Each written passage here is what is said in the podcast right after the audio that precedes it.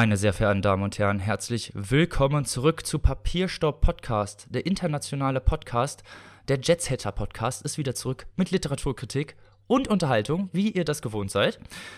Und wie immer bin ich natürlich nicht allein und habe meine liebsten Mitpodcasterinnen dabei. Zum einen die Frau, die der Sonnenschein dieses Podcasts ist, die liebe Maike. Oh, Hallöchen.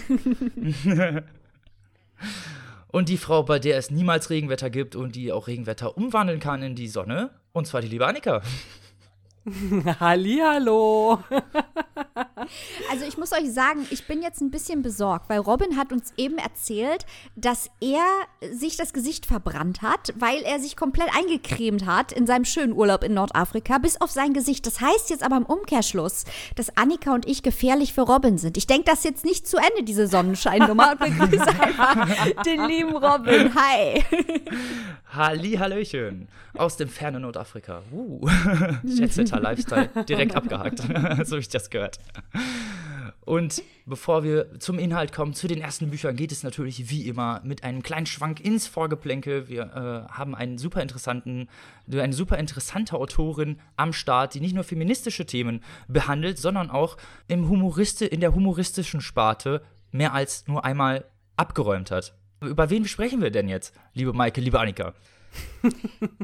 Wir sprechen über die unvergleichliche, über die unfassbar gute, sympathische und einfach sensationell tolle Caroline Kebekus. Wuhu! Ja, wie unschwer zu erkennen ist, Yay. wir sind große Fans. wir sind große Fans von der, von der wunderbaren äh, Caroline. Nicht nur, Robin hat es ja gerade schon eingangs erwähnt, durch ihre Show, durch ihre Comedy, die sie macht, sondern auch jetzt ganz neu, ganz frisch als Buchautorin. Also geschrieben hat sie natürlich vorher schon, wenn man, wenn man so sagen möchte, für ihre Show, äh, für ihre Stand-ups. Ähm, sie ist da schon seit äh, langem unterwegs, hat ja auch eine eigene Abendshow Show, äh, die sie ja bewusst äh, Zwinker Zwinker nicht Late Night Show nennt, obwohl es natürlich in die Richtung geht, weil sie natürlich in den vergangenen Jahren auch sehr, sehr viel feministische, politische Themen immer wieder in ihrer Show hat. Äh, wir haben sie auch schon häufiger mal bei dieser Gelegenheit erwähnt. Sie hat zum Beispiel auch mal ein Stück gemacht über dieses äh, tolle Sachbuch Unsichtbare Frauen, was wir hier im Podcast auch schon vorgestellt haben. Sie engagiert sich auch sehr in der Bewegung Maria 2.0, die die katholische Kirche reformieren will. Also sie legt immer wieder den Finger in die Wunde, macht immer wieder diese Themen auch äh, in ihrem Programm ja zum Mittelpunkt. Wir finden das ganz, ganz toll. Wir haben sie auf der Buchmesse live erleben dürfen. Äh, auch dazu haben wir uns schon total begeistert äh, geäußert. Hört noch mal rein in unser super spannendes und unterhaltsames Steady Exclusive, wo wir alles äh, zur Buchmesse noch mal erzählt haben. Und jetzt ist sie also, äh, ja, das erste Mal eine in Anführungszeichen, ja, soll ich sagen, richtige Autorin. Also zumindest insofern, als dass sie ein Originalbuch geschrieben hat, keine Verschriftlichung einer Show oder ähnliches, sondern ein Buch mit dem Titel Es kann nur eine geben. Und äh, dieses Buch äh, haben wir uns zu Gemüte geführt, die liebe Maike und ich. Und darüber möchten wir jetzt nochmal weiterhin so begeistert sprechen, oder nicht? Worum geht es denn da in dem Buch, Maike? Es geht, äh, wie du gerade schon angedeutet hast, liebe Annika, um das Thema Feminismus. Jetzt fragt man sich vielleicht, warum redet die Kebekus jetzt nochmal in dem Buch über Feminismus, wo sie doch schon Shows gemacht hat zum Thema 60 Jahre Pille und Feminismus als Verkaufsargument in der Wirtschaft und wie Annika sagte, unsichtbare Frauen und MeToo und Sexismus in der Musikindustrie. Warum jetzt dieses Buch? Was ich toll fand an diesem Buch war, dass es sich an ein Publikum wendet, das sich vielleicht gar nicht trauen würde, ein Buch von Margarete Stokowski oder von Audre Lorde in die Hand zu nehmen. Ein Buch, das sehr niedrigschwellig ist, das auch sehr unterhaltsam ist, aber dabei nicht dumm ist. Also es legt den Finger in die Wunde, um mal hier diese plakative Formulierung zu bemühen aber es bleibt verständlich für alle, die sich auch noch nicht mit feministischer Theorie beschäftigt haben. Es hat einen gewissen Anteil an Empörung, an Wut, aber eben auch an Humor und zieht auch Stärke aus dem Humor. Und das hat mir wirklich gut gefallen und es verbindet auch diese theoretischen Aspekte oder viel eher startet es bei den persönlichen Aspekten. So muss man eigentlich anfangen. Und Caroline Kebekus als Kölnerin erzählt, was sie im Karneval erlebt hat, an Sexismus, eben in, ihrem, in ihrer Alltagswelt, in der Schule, in der Kirche, in äh, anderen gesellschaftlichen Institutionen. Es geht um Frauengesundheit, es geht um Erfahrungen mit äh, Belästigung, mit Frauenhass. Da hat sie auch im Internet viel mit zu tun. Und aus dieser persönlichen Erfahrung heraus macht sie dann den Horizont auf und geht eben ein klein wenig in die Theorie, aber so dass man es fast nicht merkt und auch wirklich sehr niedrigschwellig. Und das fand ich gut, weil man muss ja auch bedenken, eine Komikerin wie Caroline Kebekus, die muss sich dieses Themas nicht annehmen. Das ist ja leider, leider immer noch ein für viele kontroverses Thema. Ich war so ein bisschen geschockt, als ich auf Goodreads war und habe mir die Rezensionen teilweise angeguckt, wo dann original junge Frauen schreiben wie, ja, mit Feminismus will ich mich eigentlich nicht auseinandersetzen, weil das ist so kontrovers, wo ich mir denke, Entschuldigung, im Jahr 2021 ist es noch kontrovers für 20-jährige Frauen. Hallo. Und offenbar ist es ja noch notwendig, diese Frauen auf diese Art und Weise anzusprechen und zu erreichen und auf unsere feministische Seite zu ziehen. Und das macht Caroline Kebekus. Und das scheint auch Welle ist zu viel gesagt, aber eine kleine Bewegung gestartet von Caroline Kebekus und Bülent Ceylan zu sein. Denn Bülent Ceylan hat in seinem Memoir Ankommen ausführlich von seinen eigenen Rassismuserfahrungen erzählt. Und ich fand das deswegen stark, weil ich denke, dass Ceylan wirklich Leute erreicht, die sich normalerweise nicht mit Non-Fiction zum Thema Antirassismus beschäftigen würden. Das heißt natürlich nicht, also bitte mich nicht falsch verstehen, dass alle Leute, die Kebekus und Ceylan mögen, sich nicht mit komplizierten Texten äh, zu gesellschaftsrelevanten Themen auseinandersetzen, gar nicht. Aber ich glaube, dass sie auch Leute erreichen, die das nicht tun. Und die holen sie mit ihren Büchern ein bisschen an Bord. Und da ziehe ich wirklich meinen Hut vor. Ja, also ich kann mich da wirklich eins zu eins nur anschließen. Ich sehe das ganz genauso. Sie bedient da wirklich ähm, nochmal eine ganz andere Zielgruppe und äh, sowas finden wir natürlich grundsätzlich toll, äh, Nischen füllen und so weiter.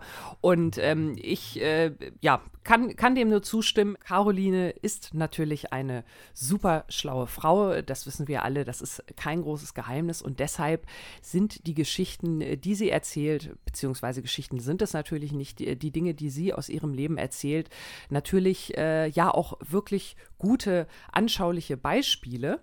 Und sie geht da auch durchaus mit sich selbst äh, gut ins Gericht, beziehungsweise sie zeigt das halt sehr schön an ihrer eigenen Historie, ohne irgendwas zu beschönigen. Also sie sagt auch, wie sie ähm, natürlich äh, durch die Gesellschaft so ein bisschen erzogen wurde, in Anführungszeichen, wie sie sich vielleicht äh, in ihrer Jugend äh, mal so verhalten hat, worauf sie jetzt so ein bisschen kritisch zurückblickt und so.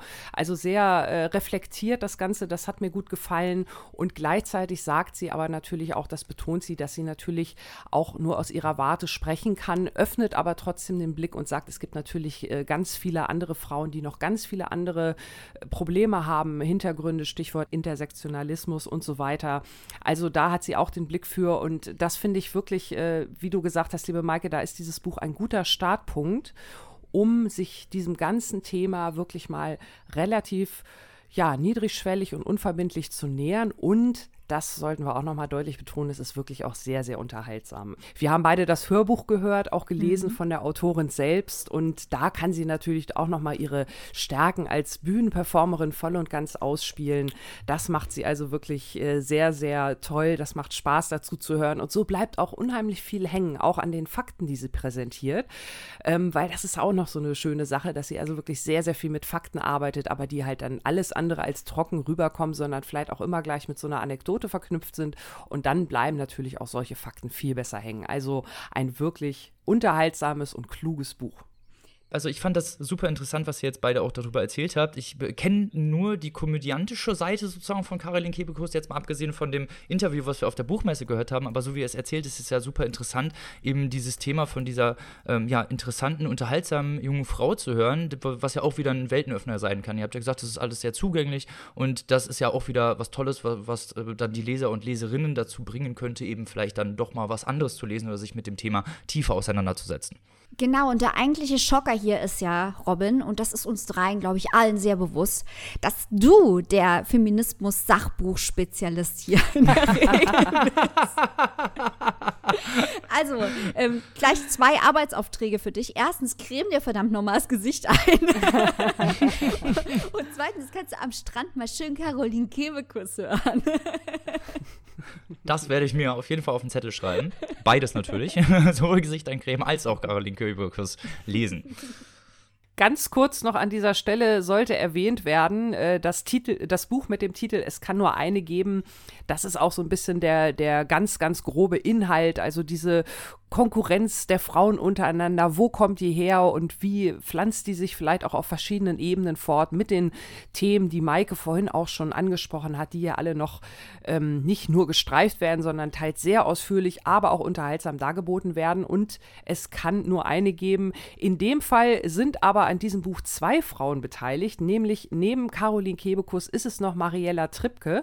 Die hat ein Kapitel beigesteuert zu dem Buch. Das äh, ist auch entsprechend natürlich natürlich genau gekennzeichnet. Da geht es nochmal um das Bild der Frau als Mutter und da spricht sie nochmal aus dieser eigenen Erfahrung. Also das sollten wir hier natürlich auch nochmal kurz erwähnen, dass die gute Mariella Trippke auch ein Kapitel beigesteuert hat.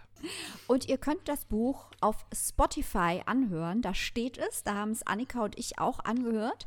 Ihr könnt es aber auch bei unseren Freunden von Kiemenheuer und Witsch erstehen. Da kostet das Paperback 18 Euro und äh, das E-Book 14,99. Das klingt doch vernünftig. Damit kommen wir von unterhaltsamen feministischen Themen im Vorgeplänkel zum ersten Buch dieser Folge. Und das hat uns jetzt die liebe Annika mitgebracht. Was geht in diesem Buch so ab? Ist das denn spannend oder unspannend? Wir werden es jetzt von dir erfahren und ich bin schon sehr gespannt. Ja, ich habe heute mitgebracht ein Buch, das jetzt eigentlich ganz gut äh, weitergeht mit dem Thema, wenn wir hier bei feministischen Themen sind. Es geht nämlich um meine Freundin Natalia, so heißt er, der dritte Roman der Autorin Laura Lindstedt. Laura Lindstedt ist eine finnische Autorin. Sie wurde 1976 geboren, hat Philosophie, Semiotik, Französisch und Kunstgeschichte studiert, hat auch schon Preise in ihrem Heimatland gewonnen und wie gesagt, meine Freundin Natalia, ihr dritter Roman, den haben wir uns jetzt hier heute einmal vorgenommen, den möchte ich euch hier heute einmal vorstellen. Worum geht es? Das Ganze ist, ja, ein Kammerspiel aus einer ganz besonderen Perspektive. Im Mittelpunkt stehen hier zwei Personen. Zum einen die titelgebende Natalia. Sie ist äh, Patientin in einer Psychotherapie und zwar bei einer ja, ich nenne es jetzt mal so Person, weil diese Person, die auch die Erzählperspektive von diesem Roman bietet, wir wissen nicht, welches Geschlecht sie hat. Wir wissen nicht, ist dieser Psychotherapeut ein Mann oder eine Frau. Diese Person wird auch von Natalia durchgängig nur mit Doktor angeredet und ähm, das übernehme ich jetzt einfach mal. Also ich sage jetzt einfach, wenn ich von dieser Person spreche, Doktor und Natalia und damit haben wir auch schon die zwei Hauptfiguren des Romans. Doktor ist, wie gesagt, ähm, einer der Protagonisten und auch gleichzeitig die Erzählstimme. Was wir hier also lesen, sind die Protokolle der Behandlung. So kann man das, glaube ich, ganz gut nennen. Und zwar von Natalia. Natalia ist eine Grafikdesignerin, deren Job es ist, in einer PR-Agentur Kernbotschaften der Kunden visuell zu verschönern. Also ihr Job ist es, etwas, was schon da ist, noch ein bisschen attraktiver zu machen. Und ihr Problem, das sie zu der Therapie bei Doktor führt, ist ihre Sexsucht. Und diese Sexsucht ist so bestimmend, ähm, dass ihre Fantasien also ja, sie kann eigentlich äh, nur noch an Sex denken den ganzen Tag und die ihre Fantasien, die Gedanken schweifen also immer wieder ab und das hindert sie daran, überhaupt irgendeinen ernsthaften Gedanken zu fassen, der sich mit irgendwie einer Art Lebensplanung auseinandersetzt. Also sie ist sehr verzweifelt, landet also in dieser Therapie bei Doktor und Doktor ist also total beglückt, weil für Doktor ist Natalia die Patientin, auf die Doktor das Leben lang bisher gewartet hat. Nun muss man dazu wissen, Doktor hat eine ganz eigene Methode der Psychotherapie entwickelt, die sogenannte Schichtungstherapie. Das ist mal ganz grob umschrieben. Eine Therapie, die aus Schreibaufgaben besteht. Da müssen bestimmte Hilfswörter benutzt werden und da soll so dann Schicht für Schicht das Problem äh, des oder der Patientin freigelegt werden. Und das Buch berichtet also äh, von diesen fortschreitenden Therapiesitzungen, von dem Beginn, als Natalia das erste Mal die Praxis von Doktor aufsucht, über den Verlauf der Wochen hinweg, die verschiedenen Übungen, die Dr. Natalia immer mit aufgibt. Und was wir dann lesen, sind dann sozusagen die Protokolle von diesen Sitzungen. Ja, zwei Fragen sind so ein bisschen, sage ich mal, die beiden Punkte, die sich zumindest mir, da werde ich auch gleich nochmal mit Maike drüber sprechen, die das auch gelesen hat, ähm, die sich mir so beim Lesen von Anfang an gestellt haben. Natürlich ganz klar diese Erzählstimme. Wer erzählt da? Man ist natürlich, habe ich gerade schon gesagt, man weiß nicht, welches Geschlecht hat diese Person. Da ist man viel am Hin und Her überlegen. Je nach Geschlecht könnte man da bestimmte Situationen zwischen Doktor und Natalia in die ein oder andere Richtung interpretieren. Also das, sage ich mal, ähm, nimmt schon so einige Gedankengänge in Anspruch. Dann natürlich auch die Frage, warum erzählt diese Person das? Das wird zumindest im Laufe der Erzählung so ein bisschen deutlich. Aber die viel größere Frage ist, wie zuverlässig ist diese Person? Weil wir haben ja wirklich nur diese Protokolle, die wir lesen können, haben also keinen anderen Einblick, keinen anderen Blickwinkel. Und ähm, wir merken beim Lesen relativ schnell, dass äh, Doktor ein sehr unzuverlässig, eine sehr unzuverlässige Erzählstimme ist, weil Doktor ist äh, von dieser bereits erwähnten selbstentwickelten Theorie also sehr begeistert und auch sehr stolz auf äh, sich und die eigenen Errungenschaften, so möchte ich das mal so ein bisschen formulieren. Und ähm, das ist so meine, meine Lesart gewesen, dass Doktor relativ schnell die Kontrolle über diese Sitzung mit Natalia verliert, das aber aufgrund dieser persönlichen Eitelkeit, die er oder sie in äh, die eigenen Fähigkeiten setzt, das nicht so richtig erkennen kann und selbst als es dann irgendwann erkannt wird, das immer noch so als Behandlungserfolg ähm, verkauft wird. Also das ist äh, ein Gedankengang, der für mich die Geschichte sehr, sehr ähm, ja, durchwoben hat, der äh, mich, ich will jetzt nicht sagen abgelenkt hat, weil, weil so viel mehr ist da nicht, bis auf die Geschichten, die Natalia natürlich erzählt. Äh, dazu gleich noch ganz kurz zwei, drei Sätze. Aber diese Gedankenübertragung, Gegenübertragung, Immersionsverwirrung, das sind so die Begriffe, die da fallen. Das ist also immer schon so ein Hin und Her. Es gibt viele andere Themen, die da noch so ein bisschen besprochen werden. Ganz grob äh, werden Abstecher zu Kunst und zur Philosophie und zur Literatur gemacht. Es geht um Sartre, es geht um ein Gemälde, das dort in der Praxis hängt, das auch äh, gewisse Verbindung zu der Familie der Patientin Natalia hat. Und es geht natürlich um die Geschichten, die Natalia selbst erzählt, von ihren Sexfantasien, von ihren Kindheitserinnerungen, ähm, von den Konflikten mit der Mutter, die also da irgendwie alle zusammenmengen. Und wenn ihr jetzt auf eine ja, zusammenfassende, logische Schlussfolgerung des Ganzen wartet oder hofft, dann muss ich euch leider so ein bisschen enttäuschen, weil alles das, was ich jetzt zu diesem Buch inhaltlich erzählt habe, das geht über Seiten und Seiten und liest sich teilweise auch äh, ja sehr schockierend, aber immer etwas trotzdem trotz der teils derben Sprache auch natürlich, ich habe ja gesagt, sexsüchtig, also es wird sehr, sehr explizit, es geht um sehr detailliert beschriebene Sexszenen, aber es bleibt trotzdem immer sehr, sehr distanziert, ein wenig technisch oder medizinisch fast schon das Ganze. So, so aber zumindest mein Eindruck. Und auch da wieder die Frage, liegt das an diesem protokollformigen äh, ja, Buch, das wir hier lesen, oder liegt das daran, dass Natalia wollte, dass sie so wahrgenommen wird. Es, und es sind viele Fragen, die für mich am Ende offen geblieben sind, schlicht und ergreifend, weil da hat das Buch für mich keine klaren Antworten geliefert, auch mit dem Ende nicht, dass ich, und das gebe ich jetzt hier einfach mal so rundherum offen zu, entweder nicht verstanden habe oder für mich ja dann doch sehr abrupt und plötzlich kam. Liebe Maike, du hast das Buch auch gelesen. Mhm. Wie siehst du das? Kannst du mich äh, aufklären? Ja, schön wär's, Annika. ähm, ich äh, muss dir ehrlich sagen, ich dachte natürlich, als du dieses Buch in der Redaktionskonferenz damals vorgeschlagen hast, eine Sexsüchtige beim Therapeuten, das ist bestimmt, oder bei der Therapeutin, das ist bestimmt ein Reißer. Und da war ich ein bisschen geschockt, wie langweilig das war. Und ich kann jetzt eigentlich nur noch ein paar Aspekte zu dem, was du gesagt hast, hinzufügen, um weitere Seiten dieses Romans zu zeigen. Dann können wir beide mal zusammen rätseln, äh, was soll's. Also ähm, Sehr gerne.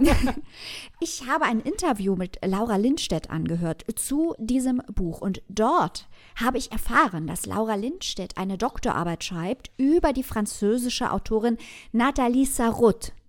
Und dieser Titel, meine Freundin Natalia, das ist eine Hommage an Nathalie ah. Sarraute, die in ihrem Schreiben äh, Mikrobewegungen des Geistes abbilden möchte, die sie Tropism nennt, Tropisme.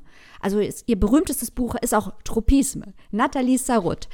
Das steht im Hintergrund. Und Sarraute ist eben eine Pionierin des französischen Nouveau Roman, aber diese Mikrobewegungen des Geistes, die sie abbildet, die schließen ein Thema konsequent aus. Nathalie Sarraute hat offenbar nie über das Thema Sex geschrieben. Und da hat sich die Lindstedt, während sie die Doktorarbeit verfasst hat, gedacht, jetzt mache ich quasi ein Negativ dazu und schreibe in äh, meine Freundin Natalia fast nur über Sex und mache das zum zentralen Thema. Das ist quasi die Idee, die hinter dem Roman steht, auf die man aber, wenn man kein Spezialist für französische Literatur ist oder Frau Lindstedt zuhört, von selbst wahrscheinlich nicht kommt.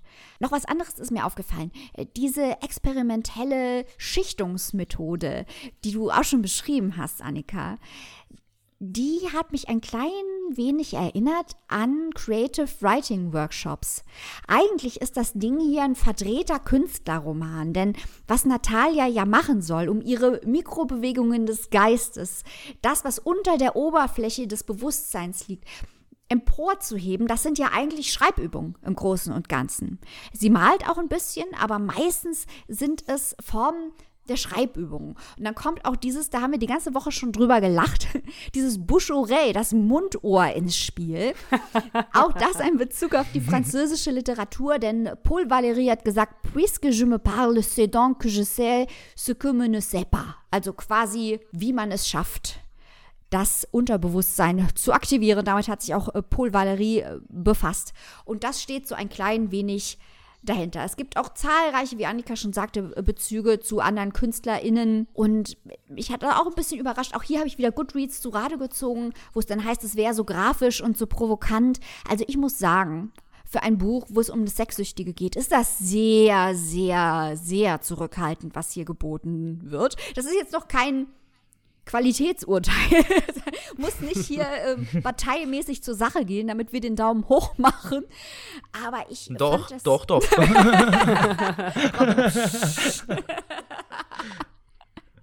die Sonderfolge Bataille und Genet, die muss irgendwann auch noch kommen. Ähm, dieses Buch wird in diesem Kontext jedenfalls nicht zu Rate zu ziehen zu sein. Also ich, ich verstehe all diese Dinge, die Annika beschreibt. Ich verstehe all diese Dinge, die ich gerade äh, beschrieben habe. Ähm, vielleicht auch noch interessant ist zu sagen, dass der Psychiater bzw. die Psychiaterin natürlich sehr unzuverlässige Erzähler oder Erzählerinnen sind, die auch nicht zur Vereinigung der Psychiater in Finnland zugelassen wurden mit ihrer komischen Schichtenmethode. Also das ist alles sehr dubios. Aber was will uns dieser Roman sagen?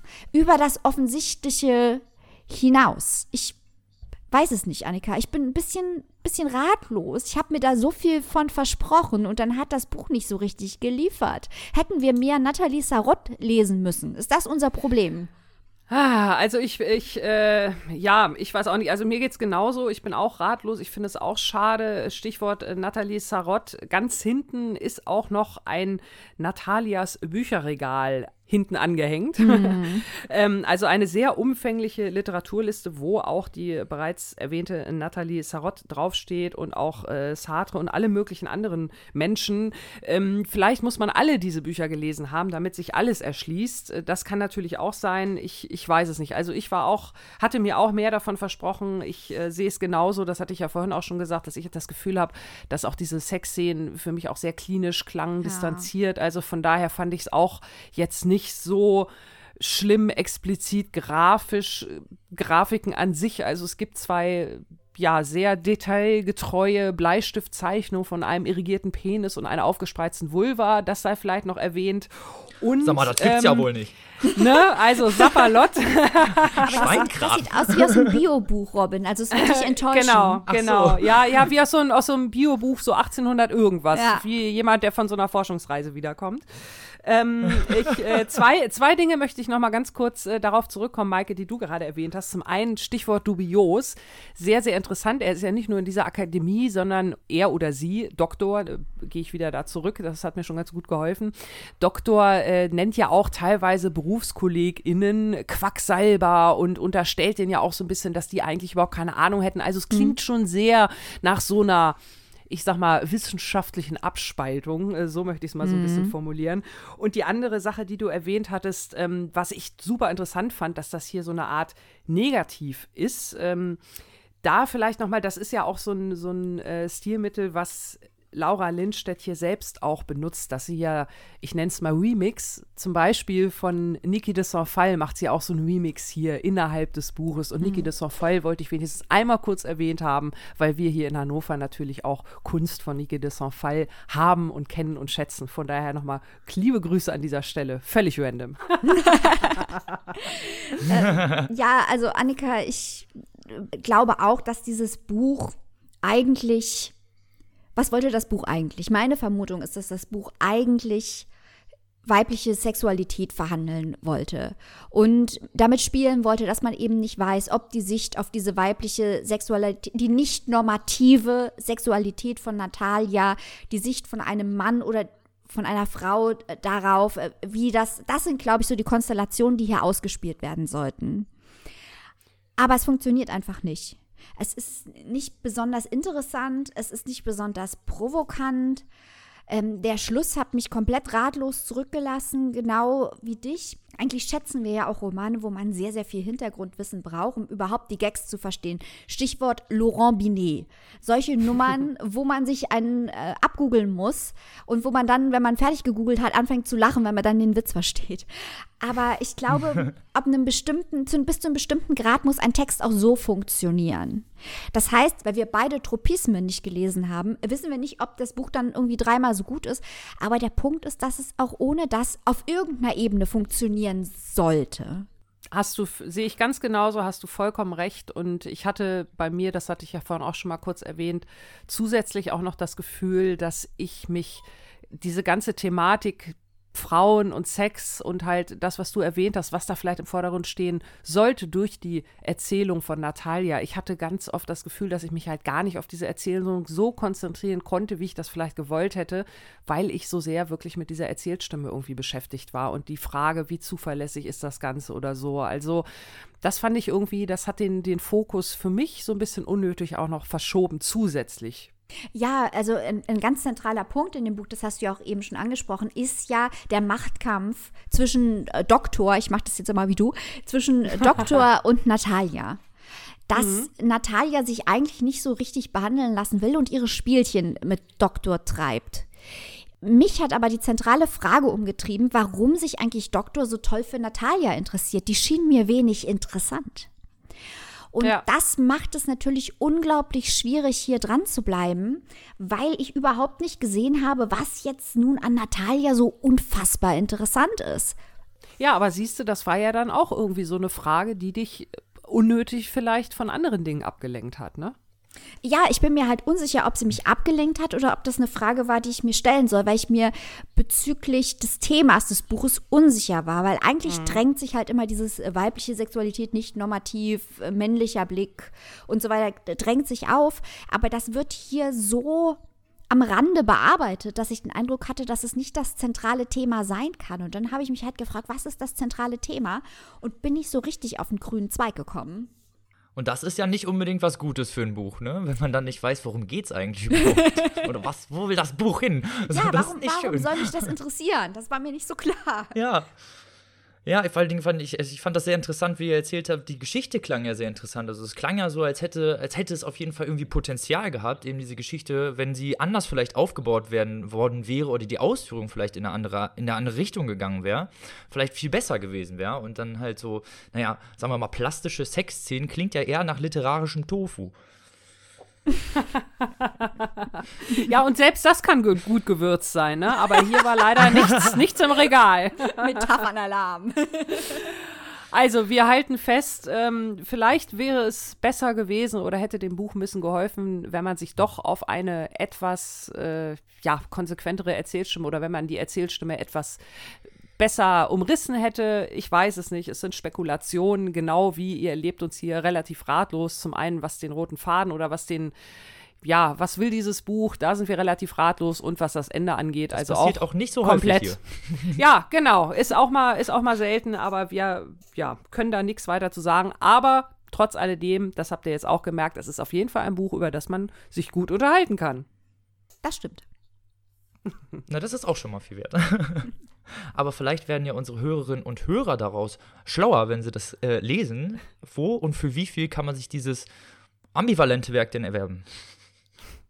Ja, meine Freundin Natalia von Laura Lindstedt ist erschienen im DTV-Verlag, übersetzt aus dem Finnischen von Maximilian Murmann und kostet im Hardcover 22 Euro und im keimfreien E-Book 18,99. Crazy. Das klingt auch fair. Crazy. um mal bei unserem Urlaubsthema zu bleiben, denn wir kommen jetzt zum zweiten Buch, ist jetzt die Frage, geht es denn wirklich ins Paradies oder ist der Titel über vielleicht einfach nur Bait, also einfach nur ein Köder, um uns hier anzulocken. Maike weiß mehr und erzählt uns jetzt von einem interessanten Roman. Wie es auch sein mag, Robin, es hat bei uns funktioniert. Nein, wir haben natürlich hier angebissen bei diesem Buch, weil wir Fernanda Melchors Roman Die Saison der Wirbelstürme auf dem Radar hatten. Wir als treue VerfolgerInnen des Booker Prize Geschehens kannten das natürlich, International Booker und so weiter. Jetzt schauen wir auf ihren neuen, zumindest neu übersetzten Roman Paradise.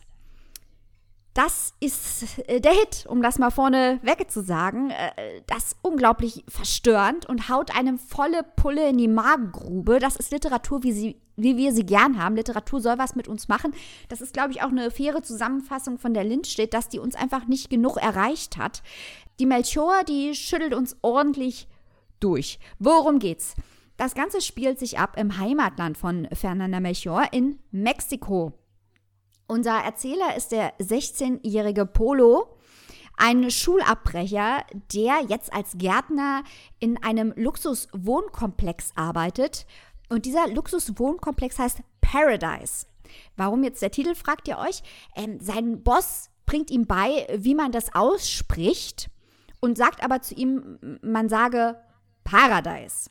Deswegen der Titel also ist nicht das spanische Wort für Paradise, das wäre ja Paraíso. So, genug Linguistik hier betrieben. Das ganze Ding ist aber überhaupt kein Paraíso, Paradies oder Paradise. Zumindest nicht für die durchschnittliche spanisch sprechende Person dort, sondern für die Golden Few, für die paar Reichen, die es sich leisten können, eben in diesem Luxuskomplex zu residieren, entsprechend sagt Polo auch, dieser Name Paradise, das sei ein, ein Gringo-Name. Also man sieht hier schon, das ist was für die, für die Bessergestellten, ein Symbol für die gesellschaftliche Spaltung in Mexiko. Und entsprechend fühlt sich Polo auch durch seine Arbeit ausgebeutet und gedemütigt. Abends trifft er sich mit einem blonden, reichen Kind von den Bewohnern von Paradise, äh, Franco. Franco ist allerdings ein Außenseiter dort. Franco ist nicht besonders attraktiv, wird nicht besonders hoch angesehen von den anderen Menschen dort, trifft sich entsprechend mit diesem Gärtner, mit Polo und die beiden trinken wie die Wahnsinnigen an, einem, an einer der Außenstellen von Paradise, da wo es schleimig grünes Wasser schon gibt, wo quasi die Schönheit von Paradise endet. Äh, Das ist übrigens auch das Titelbild, dieses Wasser, an dem sie sich immer treffen. Ein wirklich ganz, ganz tolles Cover, eine Unterwasseraufnahme mit Algen, ganz toll. Und die zwei Außenseiter versuchen dort ihre Sinne zu betäuben, um sich von den eigenen traurigen, hoffnungslosen Leben abzulenken. So, dieses Setup suggeriert uns ja jetzt erstmal, dass die zwei vielleicht hier die Antihelden sind, die nicht in diese Glitzerwelt der Reichen und Berühmten reingehören. Äh, und dass uns vielleicht dieses Setup einlädt, uns mit denen zu identifizieren, die nicht so viel Glück haben im Leben. Aber so leicht macht es uns Fernanda Melchior ganz sicher nicht. Denn sowohl Polo als auch Franco sind extrem frauenverachtend, grausam und auch gefährlich. Franco ist das, was wir hier wahrscheinlich einen Insel nennen würden. Ähm, Polo nennt ihn auch immer nur den Fetten, den Dicken. Ähm, aber das Body-Shaming ist eigentlich noch die kleinste Übertretung, die sich Polo hier leistet. Naja, zu Polo kommen wir gleich. Franco jedenfalls, der Insel, der träumt ganz offen, wenn er sich da abends betrinkt mit Polo, davon, eine Nachbarin grausam zu vergewaltigen. Polo wiederum slutshamed seine junge Cousine, die ist Anfang 20 und äh, schwanger. Ob Polo mit diesem Slut-Shaming ein paar Fakten anspricht oder nicht, das wird sich im Laufe der Geschichte zeigen. Polo denkt darüber nach, ob er vielleicht einer Gang beitreten sollte, was das doch für viele Vorteile hätte. Und er verachtet Franco, während er gleichzeitig natürlich auch seine Kosten sich abends mit ihm betrinkt. Die zwei bieten natürlich dem Gegenüber, dem jeweiligen Gegenüber, das ultimative toxische Umfeld. Die peitschen sich gegenseitig so ein bisschen hoch, während der Druck von außen auf die beiden, aus verschiedenen Gründen, die ich hier nicht spoilern will, steigt. Und dann fassen sie einen sinistren Plan. Also man könnte, so viel zum Inhalt, man könnte jetzt natürlich sagen, dass Melchor mit all diesen Metaphern, ich habe schon ein bisschen angedeutet, über den Zustand der mexikanischen Gesellschaft schreibt. Insbesondere über die Schere zwischen Arm und Reich und über ähm, Gang-Violence, über Gewalt von den Gangs in Mexiko. Und man könnte den Text auch einfach als Sozialkritik lesen. Aber das wäre zu leicht, weil Polo und Franco haben sehr wohl ein gewissen Grad an Handlungsmacht. Und den nutzen sie auf die schlimmste Art, die man sich überhaupt vorstellen kann. Franco, absolut fatalistisch, vielleicht sogar selbstmordgefährdet, können wir gleich drüber sprechen. Da sind mehrere äh, Hinweise drin, die man durchaus so auffassen könnte. Polo weist jegliche Verantwortung für all seine Aktionen zurück und beschuldigt immer andere. Und das macht es natürlich interessant weil es den Text komplex macht. Die beiden sind sehr wohl Opfer der Gesellschaften, muss man ja sagen. Der eine der reichen, der andere der armen Gesellschaft. Aber die beiden sind auch Täter. Und das macht es interessant. Und das Ganze wird dann natürlich noch überlagert von der Naivität von Teenagern. Die sind ja beide unglaublich jung. Und diese Naivität wird verbunden mit einem Gewaltpotenzial von knallharten Kriminellen.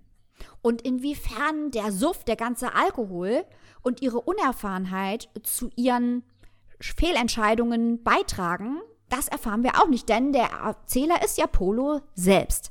Das ganze Ding hat ein unfassbares Tarantino-mäßiges Finale. Ganz beunruhigend zu lesen. Nix für Fans von Paulo Coelho, die schlafen drei Monate nicht mehr, wenn sie das gelesen haben. Ich war wahnsinnig beeindruckt von diesem wirklich hervorragend geschriebenen, aus dieser Sicht von Polo, verstörenden Buch. Jetzt habe ich lang genug darüber gelabert. Ich habe hier den großen Luxus am Start, dass sowohl Annika als auch Robin es gelesen haben. Und jetzt möchte ich gerne wissen, wie ihr es fandet. Also erstmal möchte ich dir natürlich voll zustimmen. Du hast äh, wirklich ja alle Aspekte auch angesprochen und ich fand das so interessant. Also dieses Buch ist so gewaltig. Also nicht nur gewalttätig, mhm. sondern auch einfach generell sehr gewaltig. Man, man, diese ganze Sprache, man steckt sofort drin eigentlich in diesem ähm, Polo und äh, am Anfang hat man noch so ein bisschen das Gefühl, dass er wirklich äh, ja eigentlich schlecht dasteht in der Gesellschaft und vielleicht sogar ein Opfer ist, was sich halt immer mehr während der Geschichte ändert. Und dieser Hass, den Polo hat eigentlich gegen jeden. Also nicht nur gegen, äh, wo die klassistische politischen Themen angesprochen werden, dass er halt eben für die Reichen arbeiten muss, dass er länger bleiben muss, dass er eigentlich der Fußabtreter äh, mhm. seines Chefs ist, mhm. aber sich immer, immer weiter dieser Hass gegen, nicht nur gegen die Gesellschaft, sondern gegen eigentlich alle richtet. Gegen seine Mutter, gegen seine Familie, gegen eigentlich alle, die er kennt.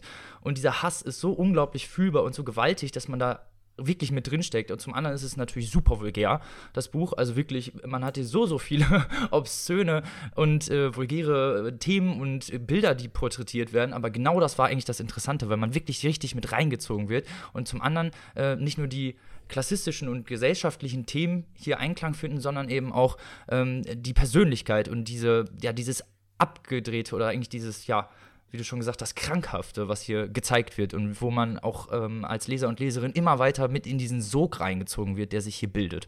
Und das fand ich so interessant zu lesen, weil es ja eigentlich irgendwann klar wird, dass es auf irgendein so krasses Finale hinausläuft und genau das bekommt man auch. Ich finde, du hast gerade was ganz Zentrales gesagt, nämlich dieser Hass. Das stimmt, dieser Hass, der wird so spürbar. Und am Anfang ist man noch geneigt zu denken, dass der sich gegen was Konkretes richtet, was man vielleicht auch nachvollziehen kann. Aber irgendwann wird klar, dass es ein absolut universeller Hass ist, der von Polo ausgeht. Und man fragt sich dann natürlich auch, was geht eigentlich mit Franco ab? Weil wir haben ja nur Polos ja. Sicht.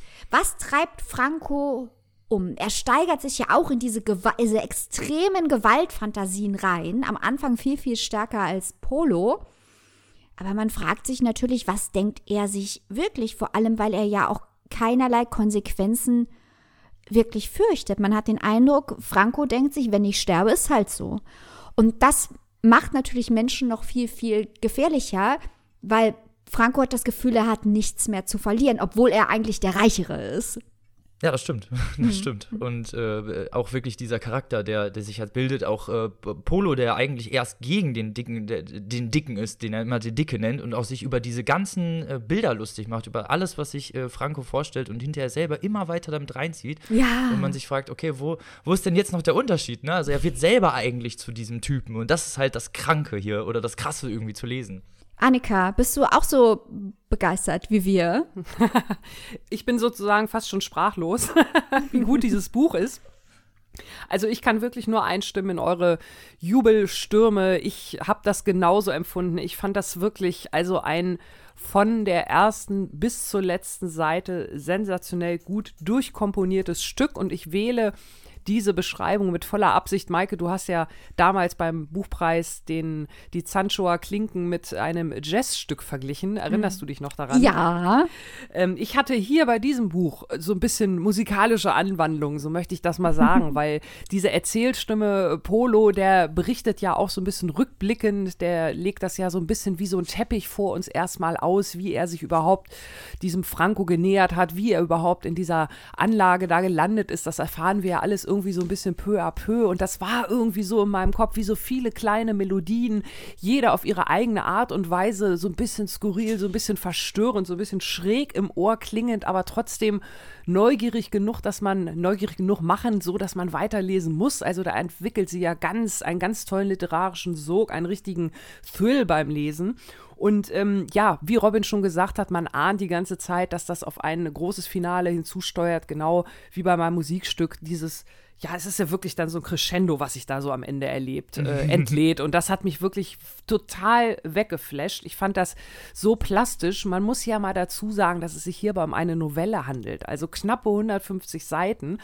Und trotz dieser relativ geringen Seitenzahl schafft sie es, auf so eine lebendige Welt entstehen zu lassen. Also nicht nur die Geschichte an sich hat ja so einen Sog, sondern auch die Beschreibung. Maike, du hast es vorhin auch schon kurz gesagt, mit Verweis auf das Cover, diese Szenerie, diese Anlage, diese Wärme, diese Hitze, das wird irgendwie alles so plastisch, so echt. Und ich finde, das war irgendwie so das Erste, woran ich gedacht habe, als ich damit durch war, mit diesem Wahnsinnsbuch das ist, wenn ihr jemanden kennt oder wenn ihr selbst in der traurigen Situation seid, dass ihr vielleicht eine kleine Leseflaute habt oder ihr kennt jemanden, der ein bisschen lesemuffelig ist oder geworden ist, empfehlt dieser Person dieses Buch, weil da hat man wirklich relativ wenige Seiten, aber man hat so einen tollen Sog, als hätte man einen super Roman gelesen und ich glaube, das kann einen wieder richtig in Tritt bringen. Das mal hier so ein kleiner random Hot Take von einer ganz anderen Seite.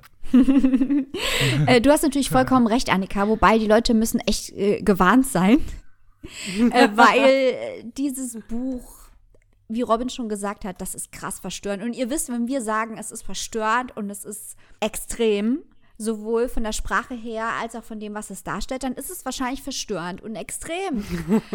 Ihr wisst jetzt schon, mit sexsüchtige Finninnen können uns nicht beeindrucken.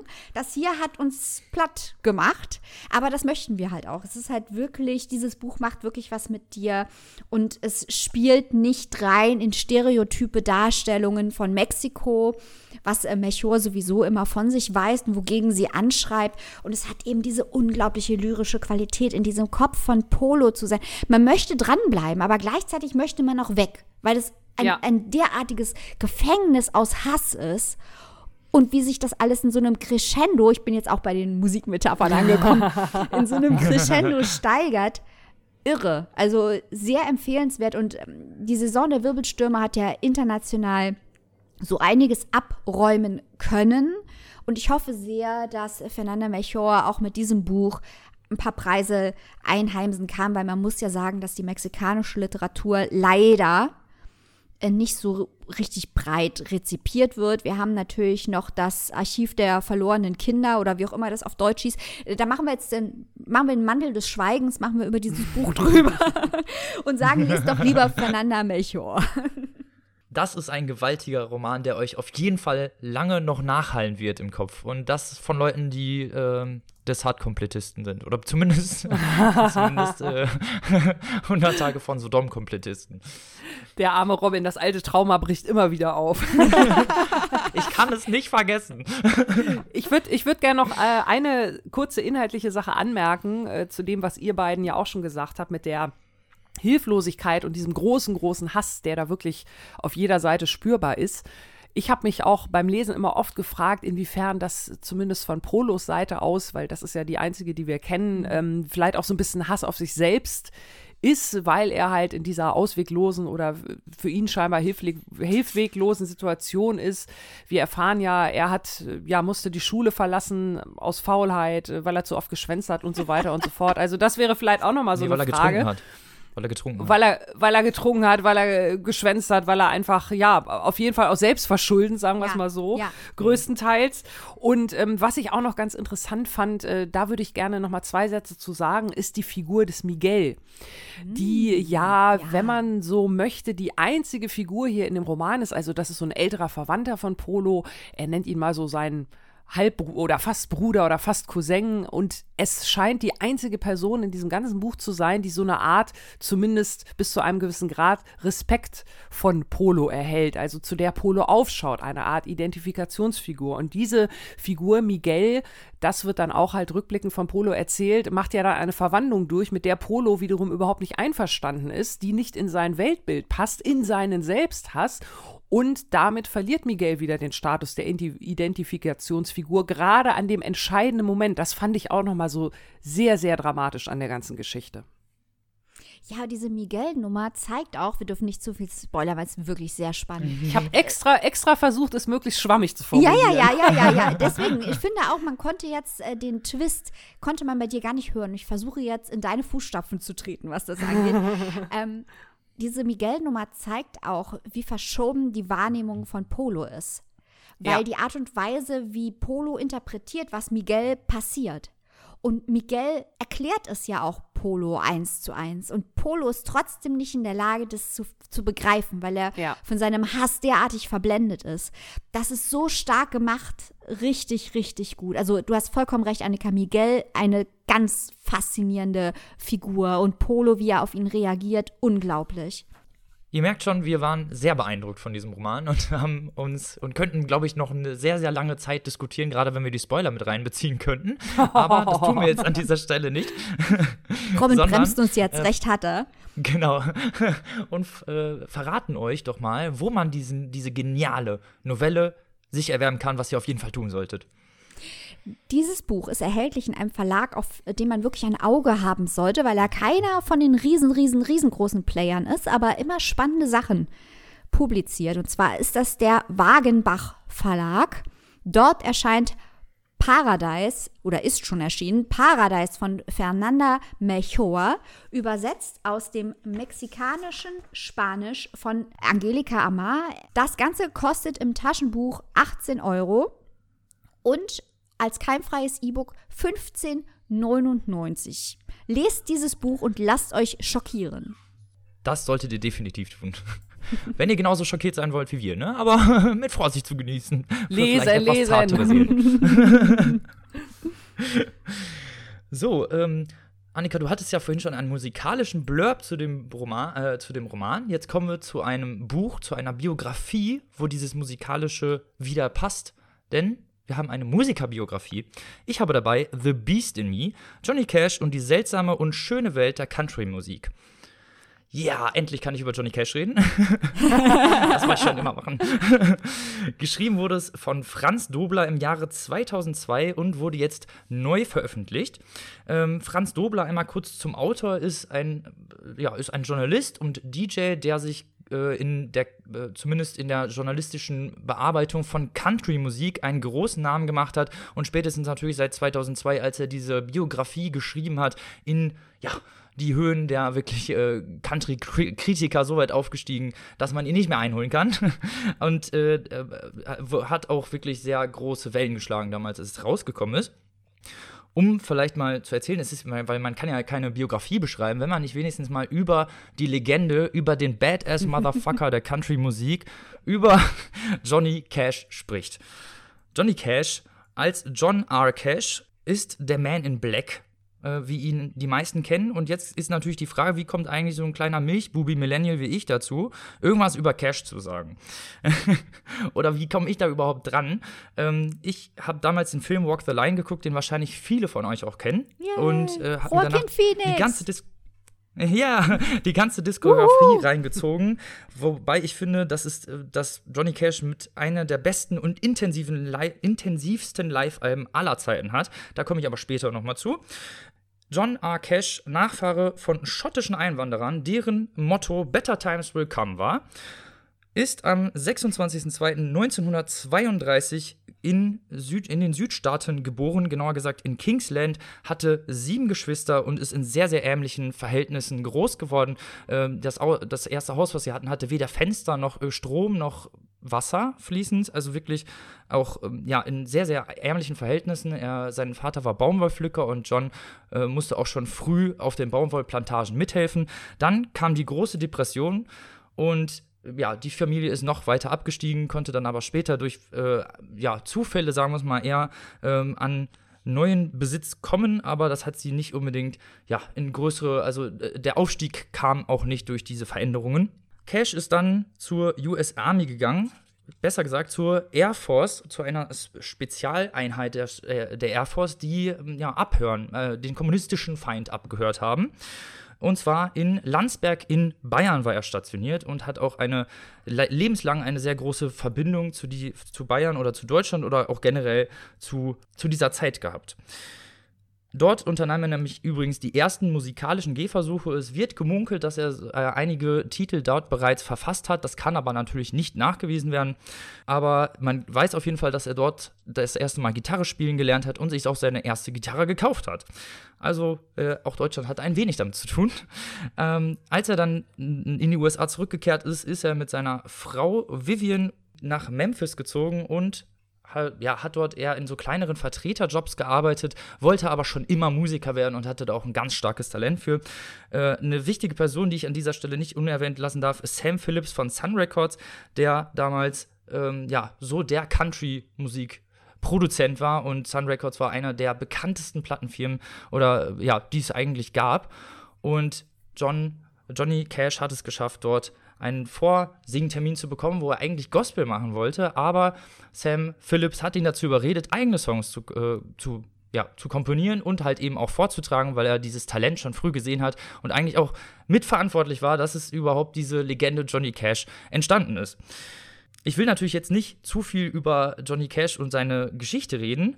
Äh, nur so viel. Ähm, bereits bei der ersten Aufnahme in den Sun Records war Folsom Prison Blues drin. Äh, ein, ja, eins der bekanntesten Lieder, glaube ich, die Johnny Cash jemals gemacht hat, aber auch schon eben bei der ersten Session äh, aufgenommen wurde. Es folgte ein ziemlich schneller Aufstieg und eine sehr, sehr lange Karriere. Ähm, die Haupt, also sein, sein Leben lässt sich so, oder zumindest sein Schaffen lässt sich ungefähr so in drei Teile unterteilen. Und zwar einmal ist das der Beginn von 55 bis etwa Anfang der 60er Jahre, als er sich eben von Sun Records getrennt hat und dann unter Columbia ähm, andere Richtungen eingeschlagen hat. Und das war vor allem so Konzept, Konzept- und Live-Alben, etwa bis 1970. Dort zum Beispiel wurden dann Eheprobleme besprochen. Ähm, die Ehe mit June Carter hat eine große Rolle gespielt. Und ähm, auch sein Album Bitter Tears, auf das ich jetzt an dieser Stelle nochmal kurz eingehen äh, möchte, war ein sehr, sehr interessantes Konzeptalbum, weil er sich mit der amerikanischen Geschichte äh, auseinandergesetzt hat und zwar explizit mit den indigenen Ureinwohnern und den Gräueltaten, die diesen Ureinwohnern widerfahren sind. Und das 1968.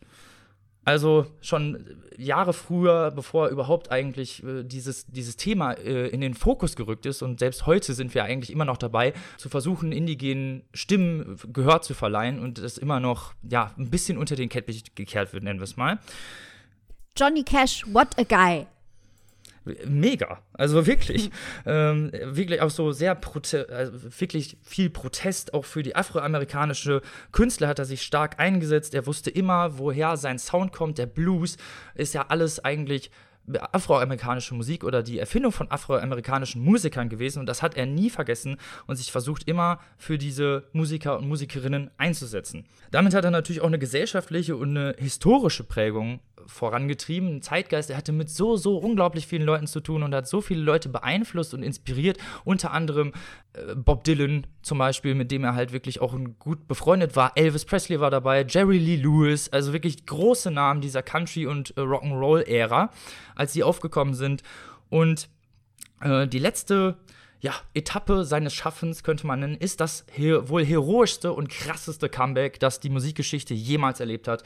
Und zwar in den 90ern, als Johnny Cash zurückkam mit den American Records, die, glaube ich, jeder kennt. Ain't No Grave und uh, The Man Comes Around und diese ganzen wirklich, mh, ja, etwas späteren Dinge, die, die Johnny Cash auch noch mal international einen ganz anderen Turn gegeben haben und die auch international unglaublich viel Ruhm erlangt haben.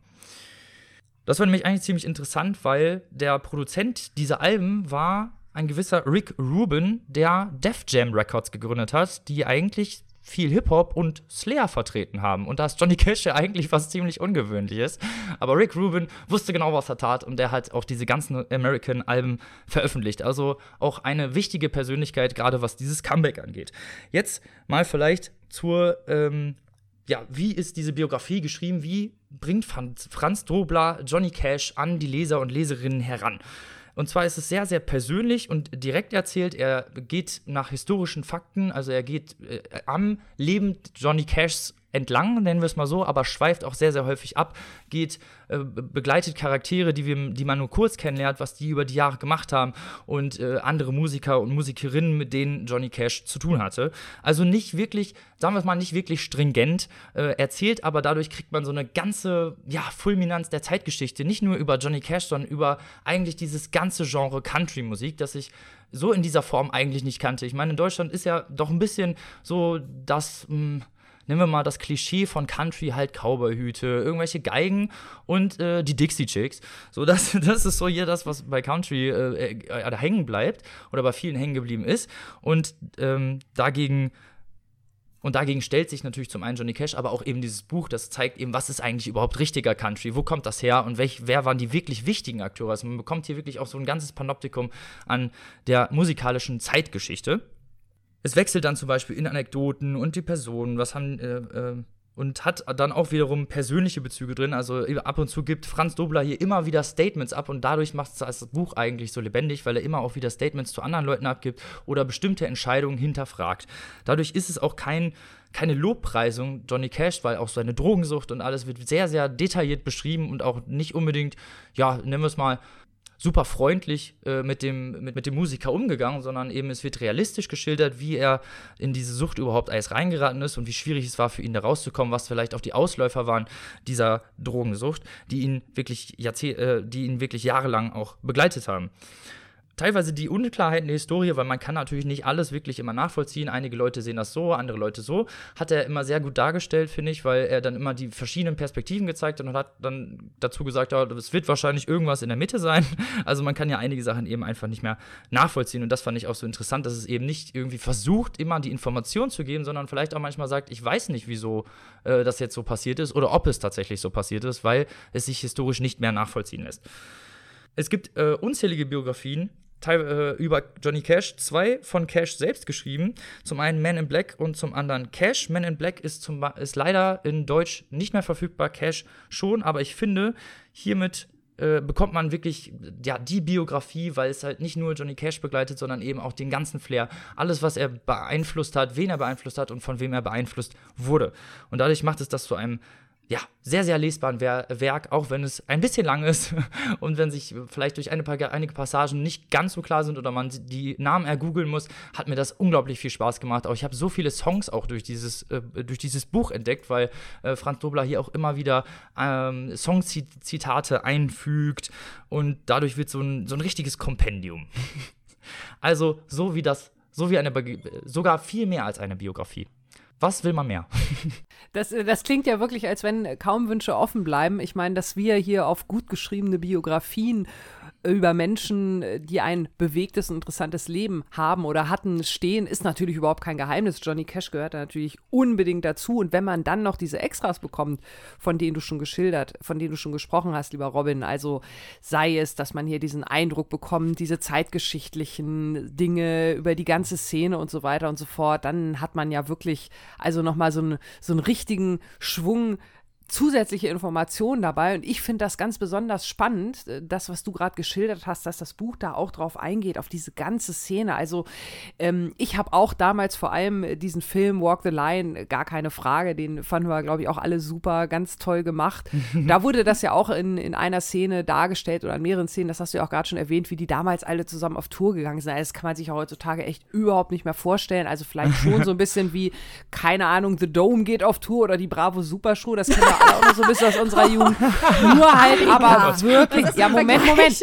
Moment, nun lass mich doch mal, nun lass mich doch mal ausreden. Aber natürlich das Ganze wirklich nur mit absolut hochkarätigen A-Listern besetzt. Ne? Also wir ja. reden hier nicht von irgendwelchen Castingshow-Abbrechern, ich mache jetzt mal Musik, sondern von, ich meine, wenn man sich die Namen da mal anguckt, äh, von Elvis Presley, Roy Orbison, Jerry Lee Lewis, Johnny Cash und so weiter und so fort, Chuck Berry, also jeder, jeder Name irgendwie so ein Volltreffer. Das, das kann man sich ja heute überhaupt nicht mehr vorstellen, was Nein. das in Relation heißen müsste, wer da heute auf Tour gehen müsste. Ne? Also, und das finde ich gerade so spannend, wenn das Buch das auch beleuchtet. Und da würde ich jetzt gerne nochmal zwei Fragen anschließen. Die erste Frage, du hast ja auch, das fand ich auch sehr, sehr spannend, nochmal auf das soziale Engagement von Jenny Cash hingewiesen, auch auf die indigene Bevölkerung, das war ja wirklich, da war er wirklich seiner Zeit weit voraus. Ich habe da auch noch mal überlegt, also mir fällt sonst nur Marlon Brando ein, der ja auch damals mal den Oscar für den Paten abgelehnt hat, um damit auf die Missstände der indigenen amerikanischen Bevölkerung aufmerksam zu machen. Und ähm, inwiefern ist denn diese Thematik von dem sozialen Engagement im Buch abgebildet und welche zusätzlichen Extras liefert das Buch denn noch?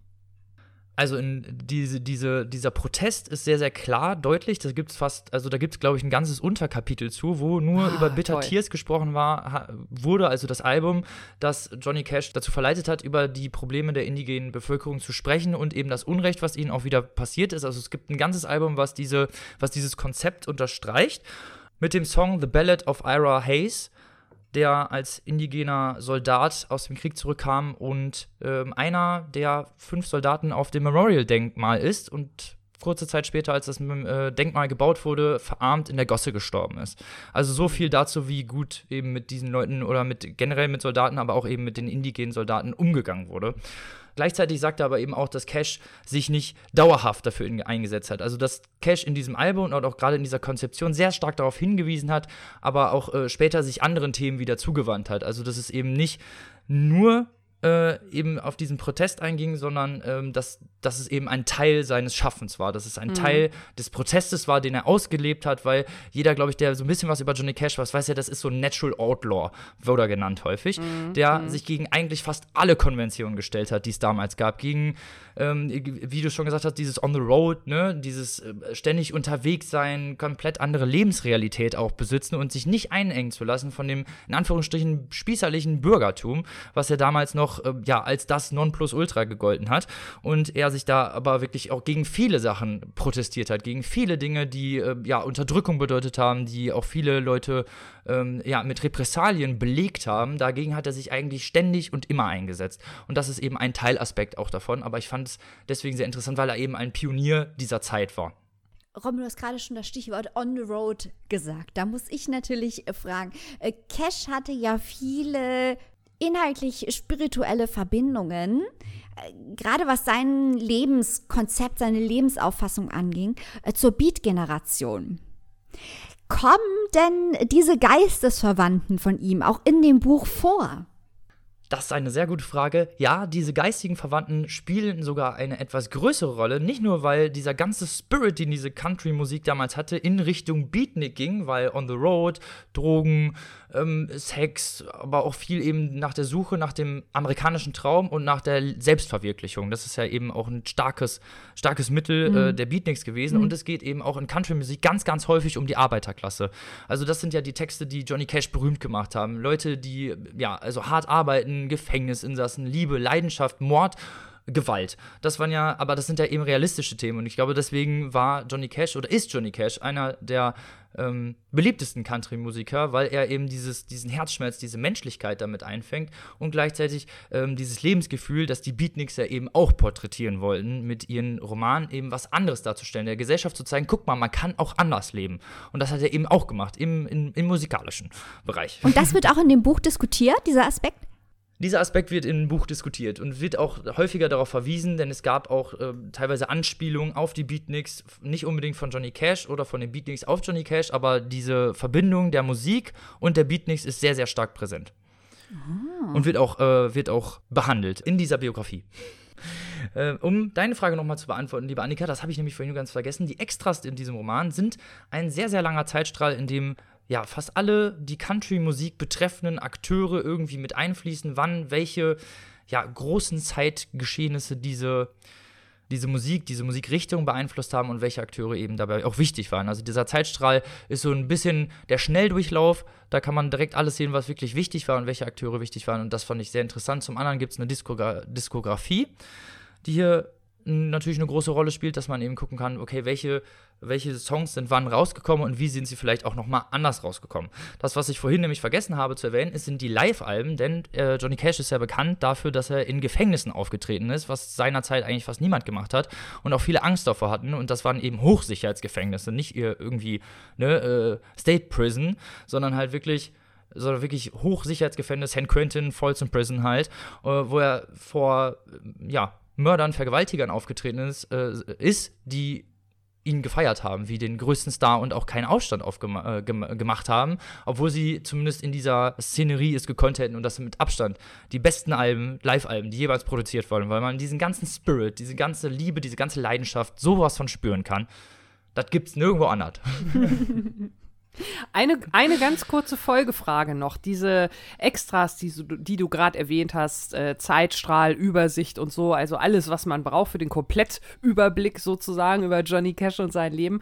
Ähm, sind das jetzt neue Sachen in dieser Neuauflage oder waren die schon von Beginn an dabei? Und falls ja, wo sind denn sonst die Unterschiede jetzt zwischen den beiden Auflagen? Das ist eine sehr, sehr gute Frage. Äh, zum einen ist der Unterschied äh, zwischen der alten Auflage und der neuen, dass natürlich ein paar Sachen der Diskografie hinzugekommen sind. Als Franz Dobulas 2002 geschrieben hat, war Johnny Cash noch am Leben. Ähm, der ist natürlich, der ist dann kurze Zeit später gestorben. Ähm, und auch weitere Alben wurden veröffentlicht. Die American-Alben, über die vorhin gesprochen wurde, es wurden zwei Alben posthum veröffentlicht. Und auch heutzutage werden teilweise immer noch sehr, sehr alte Aufnahmen, die in Memphis gefunden wurden oder in Nashville oder wo er sonst halt eben aufgenommen hat, die auch heute immer noch äh, neu veröffentlicht werden. Gibt es übrigens alles auf Spotify, falls ihr euch das anhören möchtet. Nur mal so am Rande gesagt. Ähm, und die Neuauflage hat eine, eine einzige Änderung, bis auf natürlich kleine Kleinigkeiten, die sich äh, während des Verlaufs geändert haben. Äh, und der Unterschied oder das Neue in, diesem, äh, in dieser Biografie, zumindest in der Neuveröffentlichung, ist eine Kurzgeschichte, die Franz Dobler hier geschrieben hat, über den Flair, über den Flair von Fans auch dieser Country-Musik und wie, ähm, ja, was sie so denken und wie da so die Stimmung ist. Also das fand ich sehr klingt, interessant. Ist klingt so ein bisschen nach Fanfiction, oder ist das jetzt so Ja, despektierlich, könnte wenn ich sein. das sage? Könnte sein.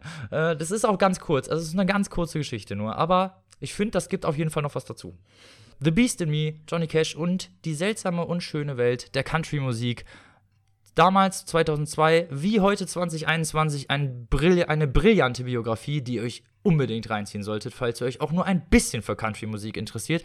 Und das solltet ihr auf jeden Fall, weil Country-Musik äh, echte Country-Musik natürlich, nicht die Dixie Chicks, ist richtig geiler Scheiß. Und das waren die Rebellen der damaligen Zeit. Das, waren, das war noch vor Rock und das war eben, das waren die, die auch mal was Neues gezeigt haben und die auch eben dieser, in Anführungsstrichen, Hillbilly-Generation oder den Südstaatlern einfach mal eine Stimme gegeben, hab, äh, ge gegeben haben und gesagt haben, hier, wir sind keine Rassisten, wir wissen genau, wie es läuft. Und das waren einfach alles kernige ja, echte Menschen, könnte man sagen. Nicht irgendwie mit irgendwelchen Marketing-Tricks verdreht und verösselt bis zum geht nicht mehr, sondern halt kernige Menschen, die das gemacht haben, worauf sie Bock haben. Und ich glaube, äh, das bekannteste Bild auch von Johnny Cash ist ja, als er ähm, in San Quentin steht und einen Mittelfinger in die Kamera richtet, was er eigentlich nur deswegen gemacht hat, weil, die, weil er den Fernsehleuten ständig gesagt hat, lauf nicht vor meiner Bühne rum und sie es nicht gelassen haben. Aber das ist der Spirit, das ist der Spirit. Mittelfinger raus, alle anderen halten die Fresse. Robin kurz vorm Eskalieren. Genau. Also ich fasse mal kurz zusammen. Ähm, Johnny Cash ist quasi der Papierstau-Podcast der Musik. so könnte man es ausdrücken. Ja, fand ich sehr gut. Finde ich sehr gut. What a guy, Johnny Cash. So, also, Robin, jetzt müssen alle Menschen dieses Buch kaufen. Sag doch bitte mal den Menschen, was sie jetzt tun sollen, wenn sie dieses Buch lesen möchten. Liebe Menschen, ihr wollt natürlich dieses, gen- diese geniale Biografie lesen. Das könnt ihr tun. Im Heine Hardcore Verlag für 16 Euro im Paperback und 11,99 Euro als E-Book-Variante. Bei 432 Seiten werdet ihr auf jeden Fall sehr, sehr gut unterhalten. Ihr kriegt super viel Expertise, super recherchiert und eben sehr, sehr unterhaltsam erzählt, wie ich finde. Leute, ich habe ganz schlechte Nachrichten. Unsere Folge ist schon wieder vorbei. Dö, dö. Nein, Oh. Verdammte Axt. Naja, aber ich hoffe, ihr hattet richtig viel Spaß. Wir hatten äh, und bei den Büchern und seid natürlich voll bei den Tipps dabei gewesen. Wir hören uns nächste Woche wieder mit einem interessanten Interview, das ich geführt habe. Ich verrate aber noch nicht mit wem. Robin, du Fuchs. Gemein, ne? Gemein. und aber bevor wir uns jetzt verabschieden, möchten wir an dieser Stelle, wie immer, unserer liebsten, geschätztesten, herzallerliebsten Steady-Community danken. Dafür, dass sie unseren Content unterstützen, dass sie uns unterstützen. Und deswegen gibt es ganz viele Herzen. Genau. Auch ihr da draußen könnt Mitglied unserer Steady werden. Ihr wisst, geht einfach auf unsere Website oder Google, ne? S-T-E-A. D, Y, jetzt musste ich nachdenken. Ähm, Papierstau eingeben. Dann könnt ihr nämlich die Produktion dieser Sendung unterstützen. Die produziert sich nicht von selbst und vor allem auch nicht kostenlos. Und wer gerne dauerhaft guten unabhängigen Literaturjournalismus haben möchte, der beteilige sich doch bitte, denn ihr wisst, wenn viele Leute ein bisschen geben, dann tut es keinem weh und die Show hier kann weiter wachsen und noch geiler werden. Und hey, wie kann man das nicht wollen? Wuhu. Jetzt ist äh, ich habe schon fast Angst und Bange, wie es- wie es noch geiler werden könnte. Ja, da könnt ihr euch ja draus mal fürchten. The sky is the limit. Ja, liebe Leute, dann wir hören uns nächste Woche mit einem Interview wieder und übernächste Woche natürlich wieder mit einer neuen Folge. Bis dahin, bleibt gesund, lest was Schönes und gehabt euch wohl. Auf Wiedersehen. Bis dann. Tschüss. Tschüss.